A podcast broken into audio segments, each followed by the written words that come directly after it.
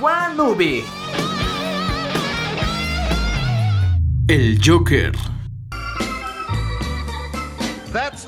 Desde los años 40, nuestro payaso mafioso favorito ha tenido diferentes adaptaciones tanto en series animadas, series live action y de las más recordadas en la pantalla grande, con su última adaptación al cine en 2019. Es por eso que en Two Men's One Movie te traemos los datos más relevantes acerca de su filmación e historia. Datos como... Un asesinato de la película hace referencia a un cómic de Batman, The Dark Knight Returns, de 1986. El actor principal improvisa una escena que cambia totalmente el rumbo de la historia. La gran influencia de Martin Scorsese a lo largo de la película. Un lugar de la historia hace referencia a un payaso asesino. La dieta rigurosa a la que se sometió el actor principal.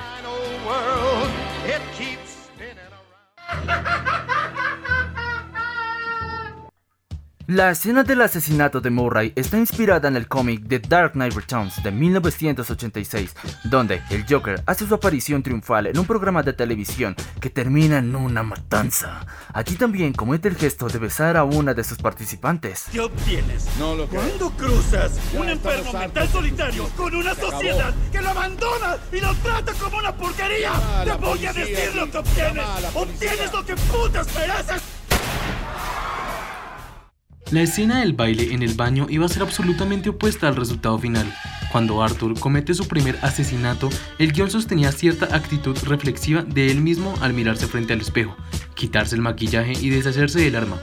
Pero Phoenix y Phillips sostuvieron que era un acto insuficiente, que no respondía a la verdadera naturaleza del Joker. Por ende, su protagonista decidió improvisar y tomar como influencia un baile titulado The Old Soft Show de 1957, ejecutado por Ray Bolger. Eh, Murray, un pequeño detalle. Sí. Cuando deba salir, ¿puedes presentarme como guasón? La influencia del cineasta Martin Scorsese es notable a lo largo del film, tomando como referencia dos películas concretas tales como Taxi Driver de 1976 y El Rey de la Comedia de 1982. Ambas películas cuentan con el protagónico de Robert De Niro, que justamente en la película Joker obtuvo el papel secundario de Murray Franklin, un presentador televisivo. Antes creía que mi vida era una tragedia, pero ahora veo que es toda una comedia. El Club de la Comedia, donde Arthur llevaba a cabo uno de sus actos humorísticos, se titula Pogo, haciendo clara alusión al asesino John Wayne Gacy, asesino serial que abusó y mató a 33 jóvenes entre 1972 y 1978. Él mismo se hacía llamar Pogo, el payaso, un personaje creado por él mismo destinado a animar eventos sociales e infantiles. No escucha, ¿cierto?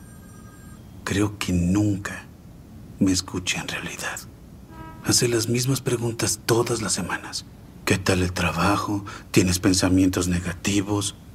Lo único en mi mente son ideas negativas.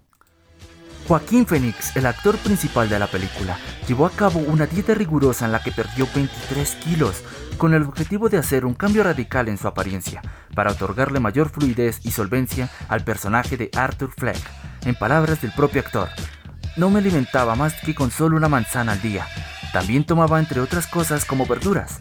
Trabajé con un médico de confianza que me orientaba y se encargaba de controlar todo el proceso. Me obsesionaba engordar apenas unos gramos. Al final desarrollas una especie de trastorno. Quiero decir, es una locura. Uno empieza a enloquecer cuando pierde esa cantidad de peso en tan poco tiempo. Eran las palabras del actor.